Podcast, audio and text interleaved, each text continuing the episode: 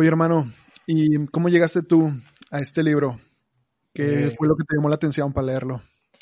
Fíjate que yo lo leí el año pasado. Este, me lo recomendaron. No me acuerdo ni quién me lo recomendó. Pero yo andaba muy metido con este tema del sufrimiento y me dijeron, vato, tienes que leer este libro. O sea, si estás, habla- o sea, si estás hablando del sufrimiento humano y todo esto, no sé qué, y te está llamando la atención, tienes que leer este libro. Entonces dije, pues va. Y me lo empecé a leer en, en iBooks. Y un amigo me lo regaló de cumpleaños. Me dijo, ah, pues ten, tú porque lo estás leyendo. Y pues aquí está, tipo, te lo traje. Y me lo regaló y ya ahí lo tengo y, y wow, o sea, increíble. Está increíble. Sí. Dios mío, yo me acuerdo que la primera vez, eh, tú estudias medicina, ¿verdad? Sí, sí, sí. ¿En dónde? ¿En qué, en qué universidad? En la uni. Yo estuve en, creo que sí te había platicado, yo estudié medicina en la uni cuatro semestres, cinco, me, me salí en el quinto. Y a mí me tocó llevar psicología, ¿no? Que es de las, de las materias de formación general universitaria. Y ahí conocí este libro. A mí me tocó el famoso doctor Samper, que es un, es un médico, es, o sea, es médico general, pero tiene maestría en, eh, ay, no me acuerdo en qué tipo de terapia, no, no me acuerdo si era maestría en psicología, pero es, era un gran crack. Ese, ese vato hizo que me enamorara de la psicología. Y él nos hizo leer por tarea El hombre en busca de sentido, pero por tarea de que nos, más nos había dejado unos capítulos. Pero a mí me pegó tanto que lo leí completo. Y, cuando te dije de que, oye, pues que se arme la grabada del podcast y me dijiste este libro, y dije, ah, su, tengo sin leerlo, no sé, unos 5 o 6 años. Y ahorita que le di una segunda leída ya más viejo, ya, ya pasando los 25, ya dije, no manches, ya, o sea, había cosas que no me acordaba, había cosas que ya como psicólogo entendí más cañón en la parte psicológica del libro. Y no manches, este episodio se va a poner buenísimo. Así que vamos a darle.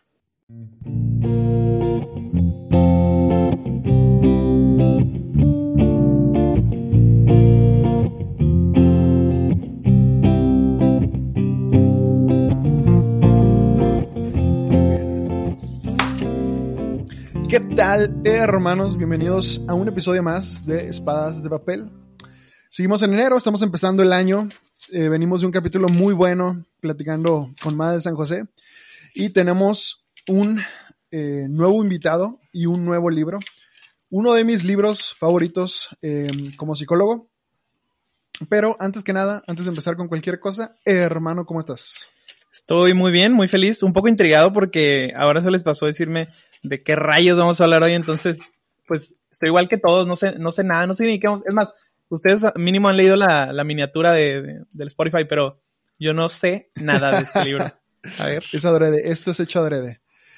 Eh, tenemos de invitado a mi hermano, host de Buscando Podcast, Andrés Martínez. Bro, preséntate, adelante. ¿Qué onda, Rosita? Pues mucho, mucho gusto a todos los que están escuchando. Javi, Carlos, ¿qué onda, hermanos? ¿Cómo están? Espero que muy bien, de verdad. Gracias por tenerme aquí. Este, pues como ya dijo Javi, soy Andrés Martínez. Tengo 22 años, futuramente 23, aunque me cale. Este, estoy estudiante de medicina. Estoy terminando mi cuarto, no, mi quinto año de la carrera. A la bestia. Estoy terminando mi quinto año de la carrera, ya casi. Este, y pues que estoy formado ahora en Diego Universitarios. Un saludo a toda la recita de Diego que escucha este podcast. Este, y pues tengo también, como dijo Javi, un pequeño proyectillo ahí de podcast, también se llama Buscando. Entonces, pues aquí andamos tratando de, de, llevar algo al mundo, además de, de seguir estudiando. Entonces, pues triunfando en la vida, intentando triunfar en la vida.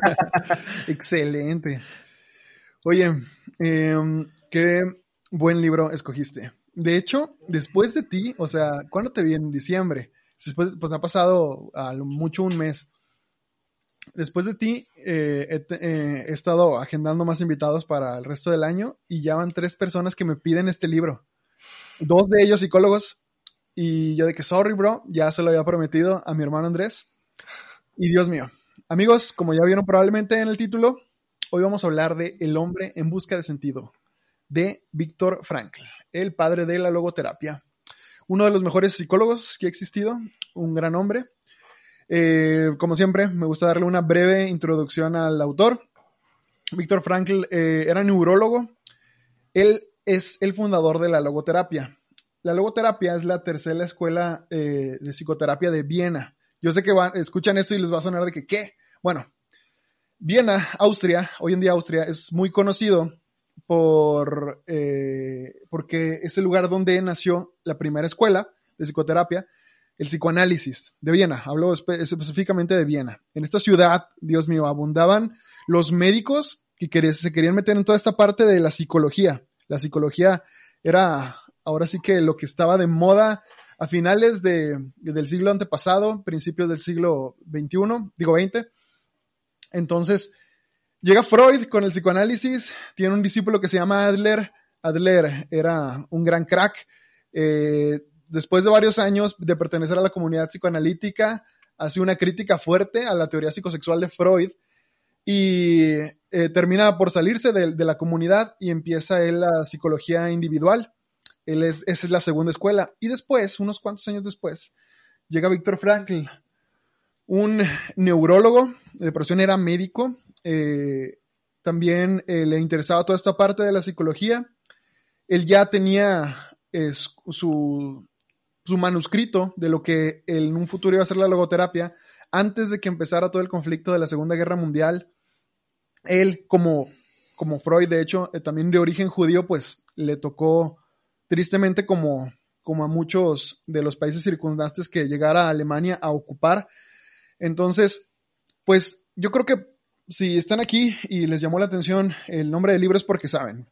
El hombre en busca de sentido es no una autobiografía, pero sí un, relato eh, descrito por, por Frankl de cómo fueron sus días en los campos, en diferentes campos de concentración, principalmente Auschwitz. Él empieza el libro diciendo que eh, este es más que nada un informe, un informe de un preso más, de un, de un preso del campo de concentración, que resulta que es médico, psiquiatra, y quiere hacer este informe como un, un ensayo psicológico de cómo es el estado, eh, el estado mental, el estado psicológico del preso, de la persona que fue recluida en un campo de concentración. Pero la razón por la que este libro es tan famoso es porque a pesar de querer ser un ensayo psicológico, es un libro muy bonito.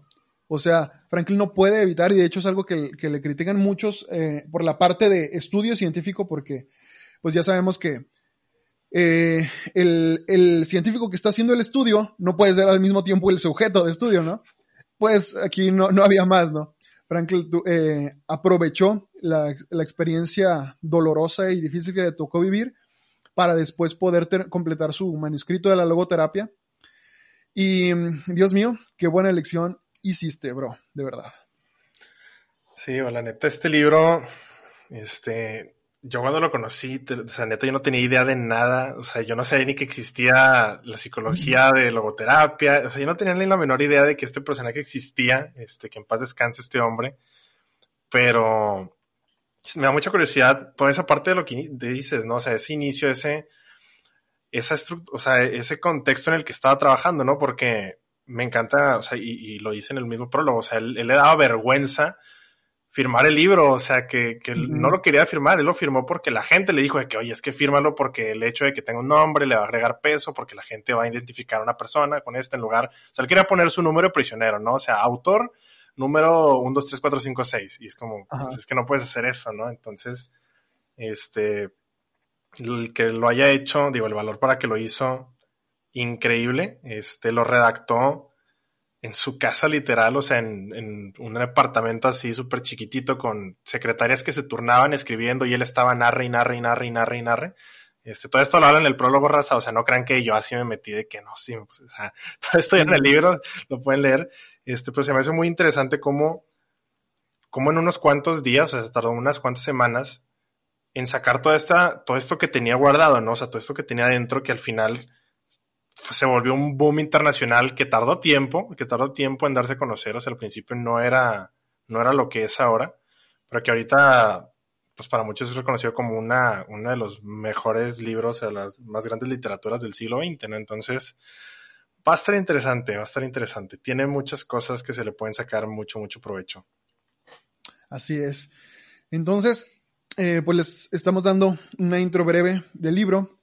Eh, les quiero hablar de algunos conceptos eh, yo creo que hay demasiada literatura, demasiado cine, demasiado eh, que, ver y escuchar del holocausto, ¿no? Todos hemos a lo mejor visto series, películas o incluso leído libros que hablaron sobre eh, lo difícil que eran los campos de, de, concentración. O sea, y no solo lo difícil, lo inhumano, lo despiadado, lo demoníaco, lo bestial.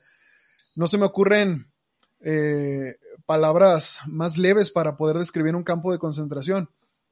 No queremos hacer esto, pues, un, podcast político para nada. No queremos hablar de la Alemania nazi, ¿no? Todavía no, todavía no estamos listos. A lo mejor un día. a lo mejor quizás dentro de uno o dos capítulos. Spoiler. Eh, todavía, no, todavía no vamos a hablar de la Alemania nazi, pero entendemos, ¿no?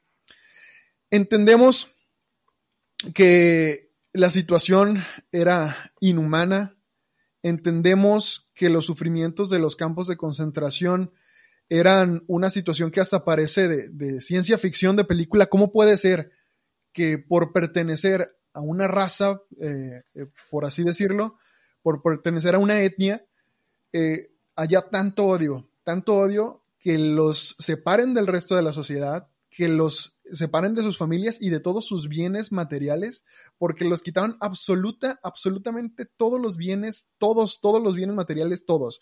O sea, este Frankl describe al principio del libro de que llegaban, o separaban hombres y mujeres, obviamente. Los hombres los mandaban a un campo, las mujeres a otro.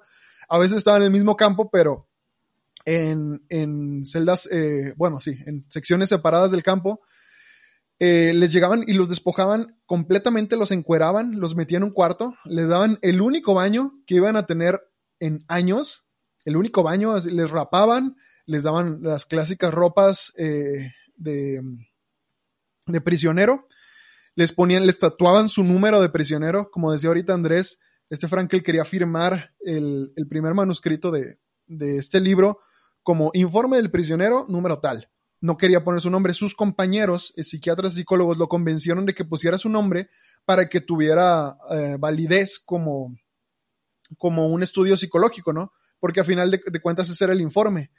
Era parte, el informe era el primer paso para poder desarrollar la logoterapia.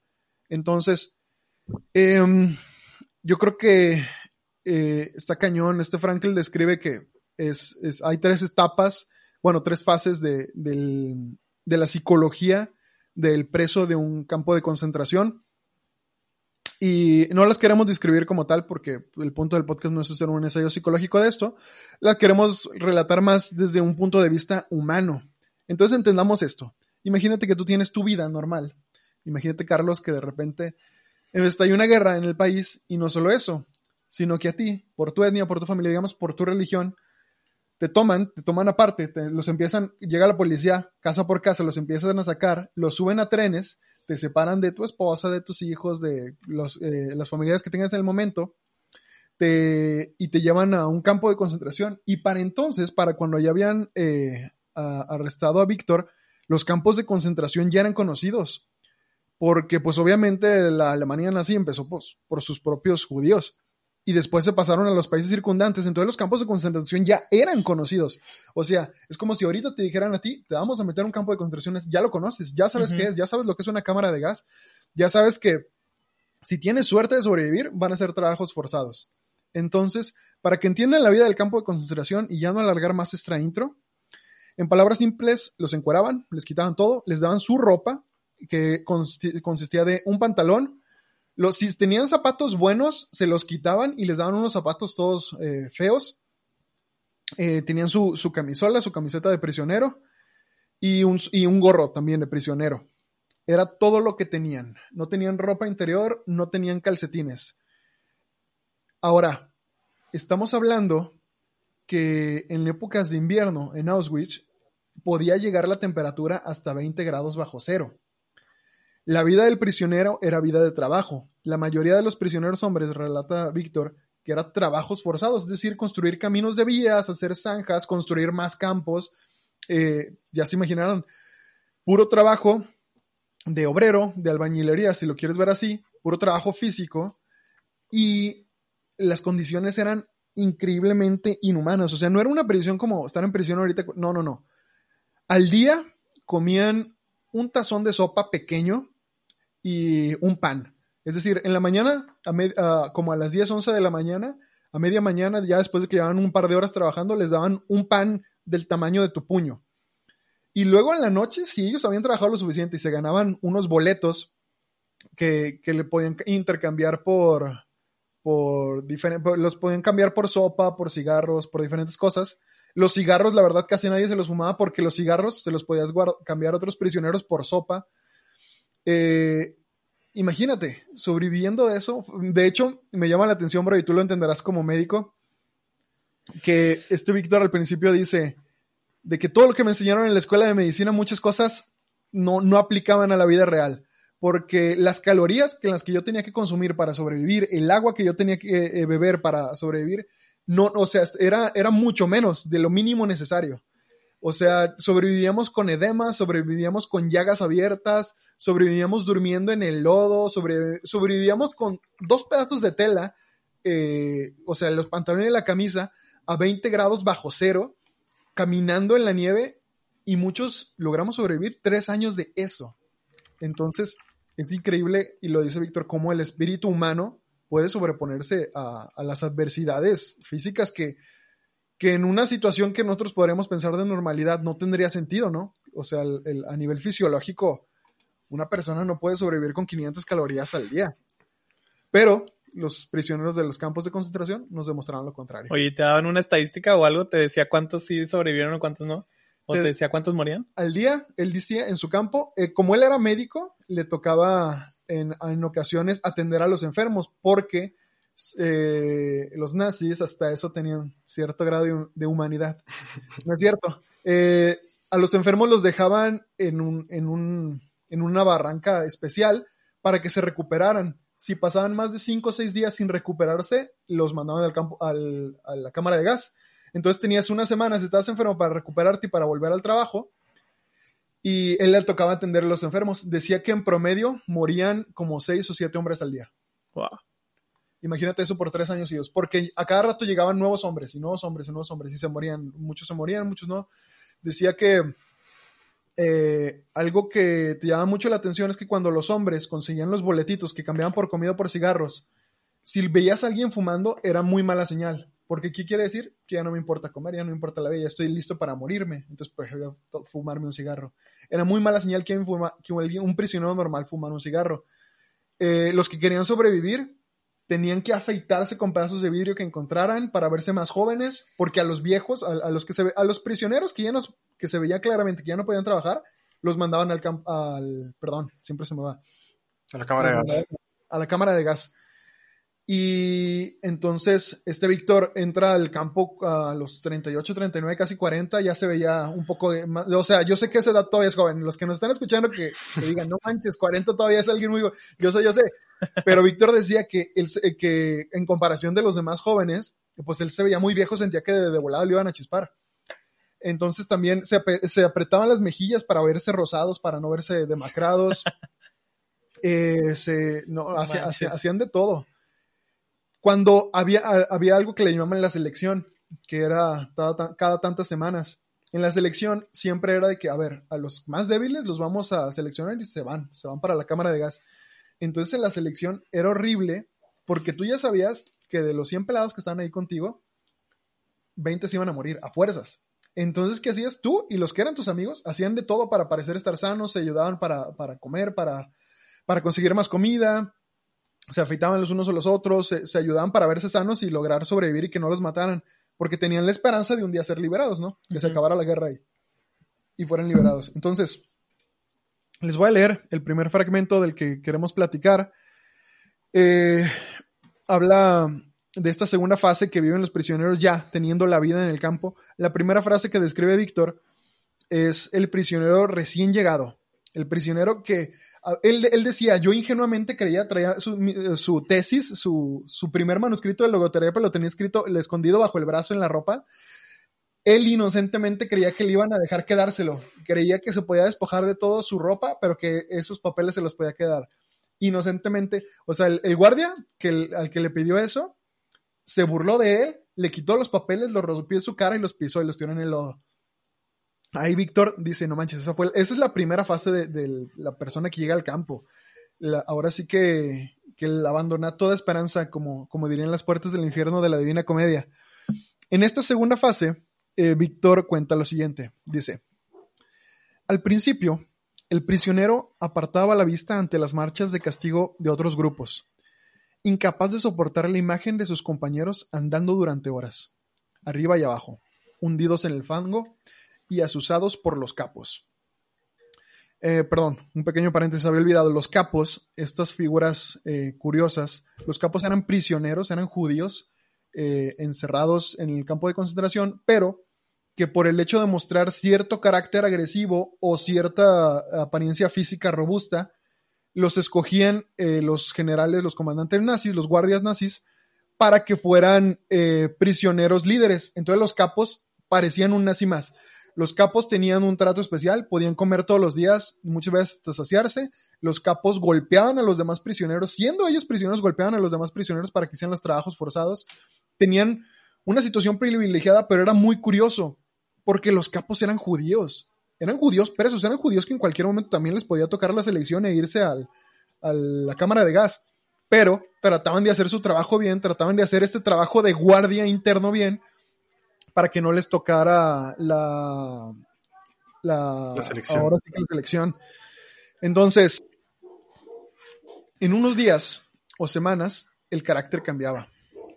Temprano en la mañana, todavía a oscuras, el prisionero tenía que alinearse en su destacamento preparado para marchar. De repente rompía el silencio el grito de un compañero al que derribaban a golpes. Luego lo levantaban del suelo solo para que otra sarta de golpes lo derribara una vez más. ¿Por qué? Tenía fiebre y había ido a la enfermería fuera de hora para que le controlaran la temperatura y le dieran la baja. Ahora lo castigaban por su desesperado intento de pedirla, lo que indicaba que quería eludir el trabajo. Si el prisionero que estaba observando la escena había entrado ya en esta segunda fase de reacciones psicológicas, ya no apartaba la vista. Con ese grado de adaptación, sus sentimientos estaban embotados e impasible. Él podía contemplar la escena. Otro ejemplo es que el mismo prisionero hacía cola por la tarde ante la enfermería con la ilusión de conseguir dos días de trabajos ligeros en el interior del campo a causa de sus heridas, o por un edema o por fiebre.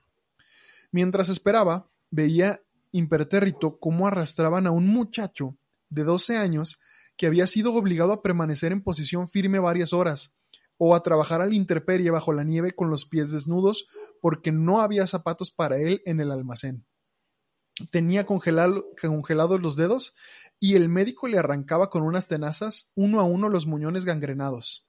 Repugnancia, piedad, indignación, horror, eran emociones que nuestro prisionero ya no podía sentir. Yo pasé un tiempo en un barrancón cuidando enfermos de tifus, afectados por fiebres alta y delirios, muchos de ellos agonizantes. Cuando se producía una muerte, yo observaba, impasible, la siguiente escena, que se repetía eh, que se repetía en cada fallecimiento y era así. Uno por uno, los prisioneros se acercaban al cadáver que aún estaba caliente de su compañero. Uno cogía los restos del plato de patatas hediondas, otro veía que los zapatos de madera del difunto eran mejores que los suyos y se los cambiaba, otro hacía lo mismo con el abrigo, y había quien se alegraba de encontrar en un bolsillo, ¿quién lo diría?, un buen trozo de cuerda. Imperturbable, yo miraba todo esto sin sentir la mínima conmoción. Está increíble. Eh, en resumen, decía este Víctor, al principio te dolía, te dolía ver cuando latigaban a alguien, cuando lo golpeaban con las porras.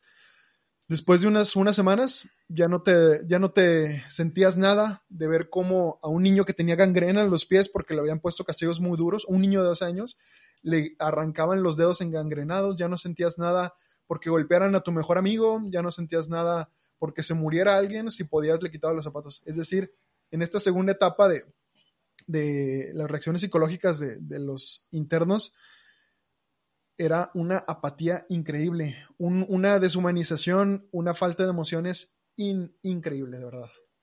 Está muy bañado como, literal, como dices, se deshumanizaban. O sea, el hecho de que ya no te afecte el ver la violencia, el ver el sufrimiento, habla de que tú ya pasaste un sufrimiento muy cañón. De hecho, no sé, siento que incluso podría pasar a, lo que sucede hoy en día en, México con, todo lo que hay de corrupción. Como estamos acostumbrados a tanto, literal vemos y lo sentimos así como que, bueno, así va a ser. Siento que así lo hacían ellos. Era como que ya lo veían, veían ese tipo de cosas y era como que, bueno, así va a ser la vida, ¿no? A, todos les va a tocar. y ya lo vean como más con cierta resignación y también pues podría ser un mecanismo de defensa, ¿no? Para ellos de que, porque imagínate estar sufriendo y llorando tantas muertes, tantas, tantas golpizas, tanto sufrimiento, quedas loco, ¿no? De hecho, le atinaste, hermano. Frank lo, lo describe como un mecanismo de defensa y lo describe como un mecanismo de defensa incluso pues, poco sano, muy que trae peores repercusiones, ¿no? O sea, porque después de eso eh, está difícil la vuelta atrás. Sí puedes, sí puedes. Él, él lo dice, él, él más adelante cuenta cómo fue su proceso después de que salió del campo y, y no es para nada lo mismo. Ya después de ver todas las atrocidades que te tocaron ver adentro, ves afuera y ves a un niño pidiendo pan en la calle o un niño que se está muriendo de hambre en la calle. Y era muy difícil sentir empatía, era muy difícil sentir el dolor ajeno. ¿Tú qué opinas, bro? Yo ahorita lo que está diciendo Carlos me acordé del meme que le están haciendo ahorita a Obrador de, pero el PRI robó más, ¿no? O sea, es, Sí, literal, es literal. esto de, no, pues es que estamos, yo sé que en México estamos bien corruptos, no, pero es que el anterior era más corrupto que yo, ¿no? Y, y es esta, o sea, esta manera en que nos acostumbramos, en cómo perdemos la capacidad de asombro, ¿no? O sea, tanto para las cosas, o sea, yo sé que mucha gente habla de que, ay, perdimos la capacidad de asombro de ver al amanecer y ver a un niño reírse, o, o sea, no sé, de ver un milagro, de estar vivos cada día y de no sé qué, pero yo creo que también malamente también, hemos perdido esa capacidad de asombro, pero también malamente hemos perdido la capacidad de disgusto, ¿no? Y de pena y de, de piedad por las personas que sufren, ¿no? O sea, y, y yo me imagino, o sea, es- esta situación de, de él como médico, ¿no? Que todavía lo vivía un poco distinto, ¿no? Porque a fin de cuentas, pues su voca o sea, su profesión o su vocación está enfocada al servicio del prójimo. Este, y el ver a las personas, o el, el darse cuenta que sus pacientes, o sea, que pri- primeramente el enfermo era atendido por un enfermo, o sea, el médico estaba tan enfermo como el paciente, solo que como era médico era como, pues haz algo, les daban insumos nulos, nulos para atender a cualquier tipo de paciente, o sea, él no tenía absolutamente nada, o sea, Raza, si ustedes dicen que el IMSS no tiene nada, neta, no tienen ni idea de lo que ellos no tenían. O sea, en una parte habla de que le daban 10 pastillas de aspirina para 50 personas. Entonces, si una persona a veces toma dos pastillas, que porque le duele mucho la cabeza, tú imagínate, 50, 50 reclusos de un campo de concentración y 10 pastillas de aspirina. O sea, esto de verdad trasciende toda la comprensión humana. Y yo creo que, digo, no, no, no habla así como de fechas exactas, ¿no? De que entre el día 10 y el 24 empieza esta época de apatía, ¿no? O sea, no habla de, números exactos, pero me da mucho la atención que era un, una apatía que se desarrollaba también por la, porque el hecho de que pues, no tenías idea de cuánto tiempo iba a, a durar eso, ¿no? O sea, así como podía ser liberados en un mes, él no sabía si iba a ser uno, dos, tres, cuatro, cinco años, pudieron haber sido muchísimos años. Y el estar viendo eso constantemente, o sea, una y otra vez, eh, gente que suicidaba, gente que corría hacia, hacia los alambres para que les dispararan y era la manera más rápida y más fácil de suicidarse o se intentaban electrocutar. O, o como decías ahorita, ¿no? La gente que fumaba que ya perdía toda la esperanza y estar en esta constante burbuja, literalmente, o sea, ellos vivían encerrados en esta burbuja. Pues obviamente, sí, sí este mecanismo de defensa que desarrollaron es muy criticable, pero es muy entendible. O sea, yo creo que todos quisiéramos decirte que no, es que cómo vas a, cómo te va a dar igual ver a un niño que le están arrancando los dedos de los pies literalmente, o sea, cómo lo vas a ver con indiferencia, cómo a el señor o muchacho que acaba de morir contigo ya lo están desnudando literalmente, que no pasaron ni tres minutos y ya lo están desnudando porque sus zapatos son mejores.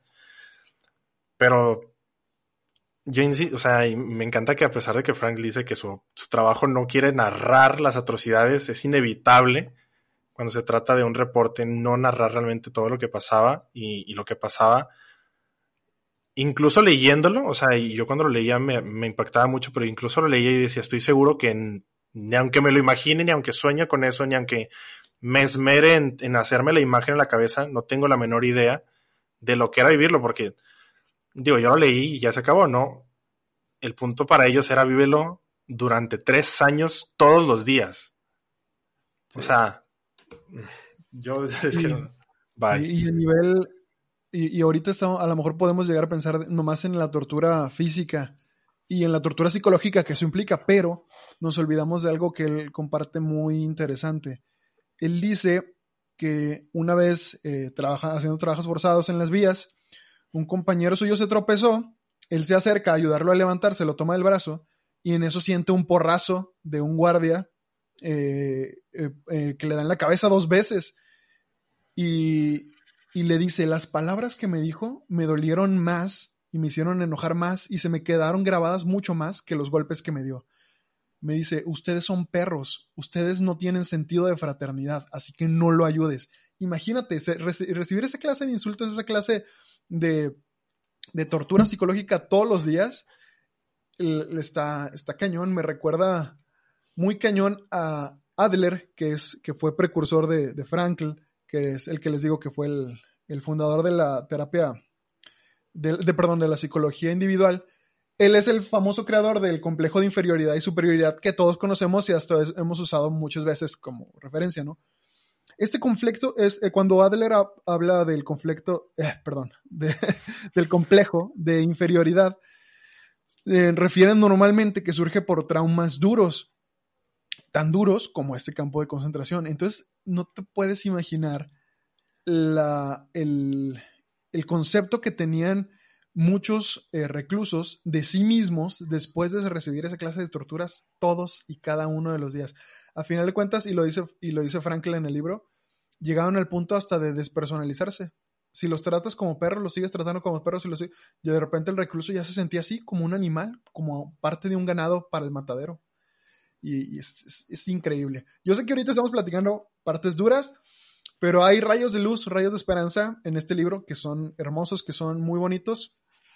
Eh, entonces, hermanos, si quieres, eh, vamos, pasamos al siguiente paso. Ahí te va un, está cortito, pero está muy bonito, ¿no?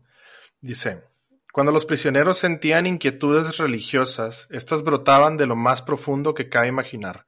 El recién llegado se sorprendía con frecuencia de la admirable convicción de las creencias religiosas de los reclusos. Eran estremecedoras los momentos de oración y los ritos improvisados en un rincón del barrancón o en la penumbra del camión de ganado en el que volvíamos al campo desde el distante lugar de trabajo, cansados, hambrientos, helados y con las ropas harapientas. Fíjate que esta parte me llama mucho la atención, ¿no? Porque, digo, obviamente nosotros como católicos y, y tratando de abordar al hombre, pues siempre se trata de, bueno, yo siento que la iglesia está muy llamada a recordar siempre a, abordar al hombre en un sentido holístico, ¿no? O sea, no perder de vista esta parte que es fundamental de nosotros, que es nuestra espiritualidad, ¿no? O nuestra naturaleza espiritual. Entonces, está, o sea, yo imagino al recién llegado, ¿no? O sea, el recién llegado que, ya sea recién llegado porque lo transfirieron de un campo de concentración o recién llegado porque lo acaban de, de, de capturar y lo acaban de meter al campo de concentración, ¿no?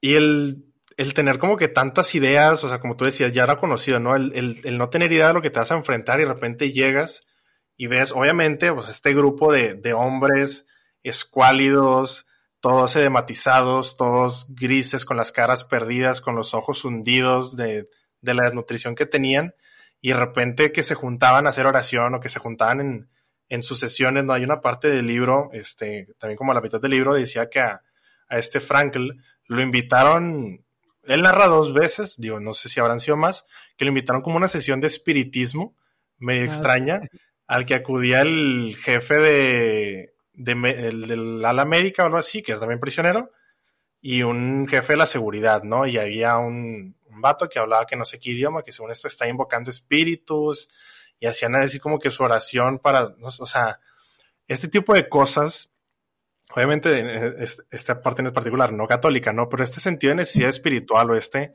este anhelo de, también como de, de buscar otra cosa además de lo que ellos tenían físicamente, yo siento que, que cambia mucho la vida en el campo, ¿no? O sea, porque estas son, o sea, los reclusos que hacían este tipo de acciones o los que, o sea, tú imagínate la valentía o, la poca cordura, como quieras llamarle, desde, cualquier punto de que lo quieras ver, de un recluso que llega con otro y le dice, oye, o sea, no sé, por poner un lenguaje nosotros, vamos a hacer una asamblea de oración. a mitad del, del, ¿sabes? Del campo de concentración, ¿no? De que, oye, junta a él, a él y a él, que yo sé que, ¿sabes? De que, que son católicos. Sí, después de haber trabajado 10 horas, eh, con trabajos forzados, eh, habiendo comido solo un pedazo de pan en todo el día, y tenían las ganas, vato. Tenían las sí, ganas. Sí.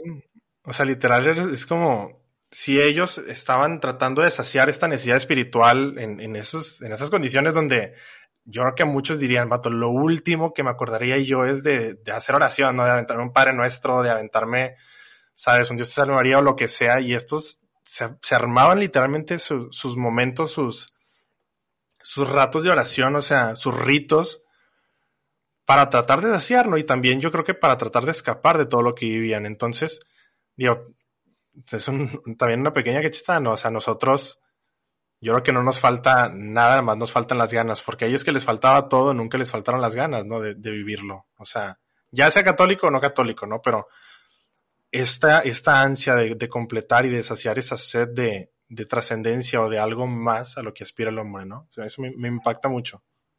Yo siento que también iba mucho por el lado de que era un pequeño rayo de luz que ellos querían ver, ¿no? O sea, la espiritualidad y Jesús, pues Jesús siempre ha, ha sido esperanza, ¿no? Eh, entonces, no sé, siento que ellos ya no tenían nada hacia dónde mirar y veían a Jesús y veían toda la esperanza, entonces me imagino que, que por ahí iba mucho su, sus oraciones, que si perdían eso, de plano ya perdían todo, o sea, ya perdían todas ganas de vivir, todas ganas de, toda esperanza de, de tener una vida fuera de los campos. O sí, esperanza siquiera de si mañana ibas a despertar, sacas, no sé. Sí, de hecho, Víctor lo describe muy bien. Dice, había dos temas que que los internos del campo no dejaban. La política y la religión. Cualquier otro tema, cualquier otro tema no entraba en el campo de concentración.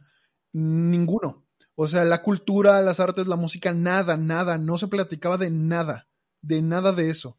O sea, imagínate, nos encerraran ahorita en un campo, no hablaríamos ni del Fortnite, ni de quién va a ganar la, eh, el Super Bowl, ni ni de qué equipo de fútbol le das, yo soy tigre, tú eres rayado, etcétera, etcétera. No, no, no. Los únicos dos temas que prevalecieron en la política, ¿por qué? Porque seguían hablando de cuándo se iba a acabar la guerra, y la religión, porque la gente que tenía la fe, y lo dice Víctor, los que aspiraban a algo interior, los que de verdad tenían una motivación espiritual interna, eran los que sobrevivían.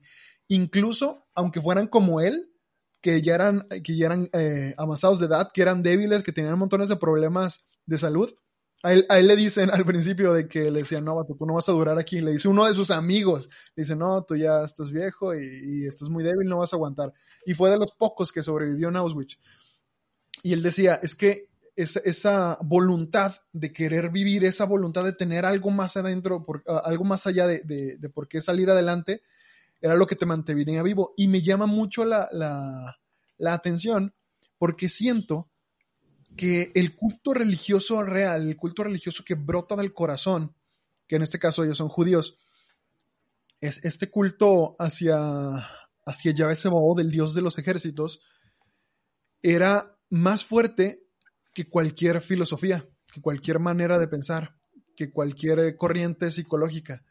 A ellos los llamaba un, algo más y eso era lo que, lo que los hacía que llegaran de un día de trabajos forzados a hacer sus, sus reuniones religiosas. Me recordaba mucho, ¿te acuerdas el episodio 7 en el que platicamos del cardenal este, el cardenal eh, Van Tuan, el tío Frank, que estuvo tres años en prisión en las uh -huh. prisiones vietnamitas, que estuvo en situación muy, muy, muy parecida a esta. La diferencia era en los trabajos forzados. Al cardenal Van Tuan no le ponían trabajos forzados, pero estuvo 13 años en prisión. Y en prisiones en, en condiciones tan deplorables como estas, me acuerdo que él decía que a veces hacía tanto calor en la noche y su celda era tan pero tan pequeña y cerrada, herméticamente cerrada, que no podía respirar, tenía que agacharse y por un tablón que estaba eh, roto a, a, nivel del suelo, ahí tenía que sacar la boca para poder respirar porque se asfixiaba con su propio, con su propia sudor, con, su con el vapor que generaba su cuerpo del calor. Entonces, me recordaba que incluso el, cardenal Bantuán decía, yo todos los días celebraba misa de memoria todos los días. Aún en esas condiciones, todos los días nunca dejé de celebrar la Sagrada Eucaristía y cuando podía conseguía unos pedacitos de pan y una botellita de vino que hacía que me pasaran diciendo que era medicina para con una gota de vino y un pedacito de pan, hacer la Eucaristía todos los días de memoria. Es increíble la capacidad que tiene el ser humano para sobrevivir en esas condiciones a nivel espiritual también. Oye, ¿crees que ayude mucho también el hecho de que o los judíos también habían sido esclavizados? Como, como lo sabíamos, o sea, ellos en su historia ya sabían que en algún punto ya habían sido esclavos su, su gente y habían pasado por cosas yo creo que muy similares, ¿no? ¿Crees que haya ayudado un poco a su espiritualidad en el sentido de que, bueno, si Dios los pudo sacar de esa esclavitud, les prometió una tierra nueva, a nosotros también nos va a sacar? Muy probablemente. No, no vería por qué no. O sea, con su historia de fe, con haber, habiendo visto la, historia de los israelitas, eh, que eran sus antepasados directos, literal, yo creo, yo creo que para ellos era un rayo de esperanza. También los judíos, la otra vez lo escuché en un podcast de Caro Mendoza, tenían una, tienen hoy en día, eh, los, sobre todo los judíos más tradicionalistas, no sé si tú habías escuchado alguna vez esto, Andrés, tienen una concepción del holocausto muy horrible, muy fea. Dicen que el holocausto les pasó como castigo de Dios por haberse mundanizado tanto. O sea, hay, hay, hay facciones judías muy tradicionalistas que tienen este pensamiento, de verdad. Dicen, nos humanizamos, o sea, nos volvimos tan, pero tan paganos, adoptamos tantas eh, costumbres paganas que el, eh, Dios permitió este castigo. Imagínate, imagínate, ellos ven el holocausto como un castigo de Dios. O sea, no, no, no, está. Eh, no obviamente, no, espero no ofender a ningún amigo judío. Yo sé que si tú no piensas esto, si tus papás no piensan esto, yo entiendo. Eh, está caro lo mencionaron en el podcast como, como judíos tradicionalistas de Estados Unidos, ¿no? Sí, pero, forma de pensar hay un chorro, o sea. Sí, sí, sí, sí. Eh, les voy a leer el siguiente pasaje que me gustó mucho. Este Franklin decía que cuando trabajaba en las vías haciendo los pozos y, y poniendo las zanjas y todo, eh, dice que algo que de repente le empezó a servir mucho sería, era acordarse de su esposa. Y decía, yo me perdía, me acordaba de ella eh, estaba, yo, yo amaba a mi esposa, tuvimos un matrimonio muy breve antes de, que nos separaran a los dos en los campos, pero yo estaba perdidamente enamorada de ella y yo hacía conversaciones con ella en mi cabeza y en mi cabeza ella me contestaba y así podía pasar todo el día trabajando. Dice que era como un estado de embriaguez. Les voy a leer esta, esta sección. Dice, en ese estado de embriaguez, un pensamiento vino a mi mente. Comprendía por primera vez la verdad contenida en las canciones de los poetas y proclamada con el conocimiento supremo por tantos pensadores. El amor es la meta última y más alta a la que, se puede, a la que puede aspirar el hombre. Yo percibí entonces en toda su profundidad el significado del mayor secreto que la poesía, el pensamiento y las creencias intentan comunicar. La salvación del hombre consiste en el amor y pasa por el amor. Yo comprendí que un hombre despojado de todo todavía puede conocer la felicidad, aunque sea solo por un instante, si contempla al ser amado. Incluso en un estado de desolación absoluta, cuando ya no cabe expresarse mediante una acción positiva, cuando el único logro posible consiste en soportar dignamente el sufrimiento, en tal situación, el hombre es capaz de realizar de realizarse en la contemplación amorosa de la imagen de la persona amada. Mi mente se aferraba aún a la imagen de mi mujer, y de pronto me asaltó una inquietud. No sabía siquiera si ella seguía viva, pero estaba convencido de algo. El amor trasciende la persona física del ser amado y halla su sentido más profundo en el ser espiritual, el yo íntimo. Que esté o no presente esa persona, que siga viva o no, en cierto modo, carece de importancia. Increíble. Increíble yo creo que, imagínate, o sea, imagínate, llegaba al punto en el que decía, es que ya no sé si, si mi amado o no, que no, la, la esposa de Víctor Franklin no sobrevivió al holocausto, de hecho tampoco sus padres, creo que ninguno de sus familiares cercanos, él se quedó prácticamente solo. Entonces, eh, le tocó duro a Víctor. Y, y, él decía de que, ¿sabes que No voy a vivir pensando, no voy a vivir mortificando, mortificándome si, si está viva o no, porque el que esté vivo o no, no me detiene de seguirla amando. Fíjate que una parte que, que, me gusta mucho, y lo habla ya casi al final de esta segunda parte del libro, dice, está hablando con un compañero, ¿no? Y le está diciendo de que, oye, pues es que, o sea, iban a hacer un movimiento y se supone que él se lo iban a llevar, entonces le dice, oye, pues quiero que le digas esto a mi esposa en caso de que lo más probable es que no regrese, porque pues las salidas de de transporte de prisioneros, pues a veces estaban disfrazadas de simplemente salidas a la cámara de gas. Entonces, cuando realmente te nombraban para llevarte a algún lado, tú no sabías si era real un transporte o, o tu condena de muerte, ¿no? Entonces le dice, dile esto a mi esposa, dile que hablamos de ella todos los días, absolutamente todos los días, y que la felicidad que me dio estar casada con ella, el tiempo, o sea, por más corto que fue, fue suficiente para soportar todos los sufrimientos que he vivido aquí. Así más o menos parafraseando, ¿no? Digo, no es textual. Pero el, el, cómo este hombre encuentra ese sentido de la vida o encuentra, bueno, ese sentido de su vida, ese sentido de él que era, que era individual para él, este, esta cosa, ese motor que lo movía, que era el amor a su esposa, y el comprender en cierto modo el, el hacer, darse cuenta y el interiorizar que realmente, o sea, como dijimos, ella estaba encerrada, él no tenía idea durante esos años que estuvo encerrado si estaba viva o no, se enteró hasta que lo liberaron, ¿no? Entonces, lo que para muchos probablemente, ahorita si lo pensamos, es una incertidumbre que te carcome vivo, yo creo, el, no saber si ese ser querido está vivo o no.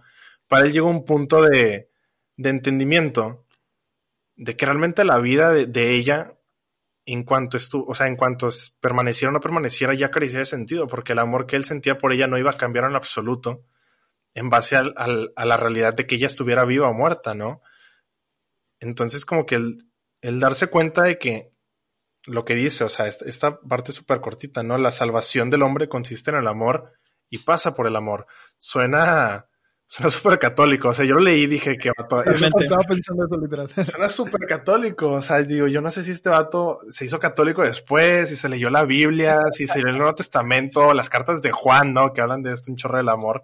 Y yo no sé de dónde sacó esto por esta conclusión intrínseca que tenemos en nosotros mismos, ¿no? Que seas católico o no seas católico, puedes llegar como humano a esta conclusión, que el amor es, es el sentido de la salvación del hombre. O sea, para nosotros obviamente es, pues, el amor con A mayúscula, ¿no? O sea, este, Franklin lo escribe con amor con A minúscula, pero para nosotros que entendemos, que entendemos a Dios como el Dios amor, es que nuestra salvación viene de ese amor con A mayúscula y estamos llamados a regresar a ese amor con A mayúscula. O sea, todo gira en torno a, a Dios para nosotros, ¿no? Que es el amor. Claro, siento, siento que también viene mucho desde nuestra creación, o sea, nos creó el amor. Siento que tarde o temprano, con experiencias tan grandes, puedes encontrar realmente la verdad. Y es, de lo que tú hablas. O sea, parece que esto te está hablando de un sentido muy católico de una persona que ya experimentó el amor de Dios en su, en su máximo esplendor. Y puede ser que sí, ya que el, sacramento del matrimonio viene de Dios y, y, es un, y da gracias especiales para sentir el amor de las personas, como él dice, no solo de manera física y en donde lo físico, o sea, donde el sacramento trans, ¿cómo se dice? Eh, traspasa. Traspasa la, la parte física y, y, y, a él lo mantenía con vida, ¿no? Siento que viene mucho desde nuestra creación, ya que nos creó Dios.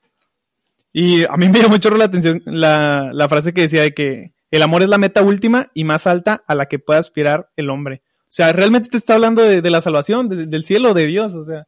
Sí, sí, literalmente podrías cambiar amor por Jesús y queda perfectamente. Pero sí, no hay que olvidar que Franklin era judío. Exactamente. Que también, pues, o sea, ellos tienen la mitad de la Biblia, ¿no? Y, son nuestros hermanos mayores eh, hablando eh, en la historia de la salvación, ¿no? Nosotros heredamos la, nueva alianza, la, la, heredamos de, pues, de toda la tradición judía. El mismo Jesús los dijo, pues ustedes son un pueblo socarrón, pues voy a hacer un nuevo pueblo. Están invitados si quieren, pero sé que muchos no van a querer y Ernos aquí. Me gusta mucho porque, spoiler, obviamente liberaron a, a Víctor. Amigos, hasta aquí se queda el episodio de hoy. Muchas gracias por escucharnos. Nos vemos el jueves para la segunda parte. Me encanta de verdad este libro. Me dio mucho gusto grabarlo con Andrés. No olviden seguirlo en redes. Lo encuentran como buscando podcast en Instagram y en Twitter y dense una vuelta por su podcast. Tengo un episodio con él en el que hablamos de la armadura espiritual de la que habla San Pablo en Efesios. Creo que nos quedó muy chido, entonces vayan a darle un vistazo. Dios los bendiga.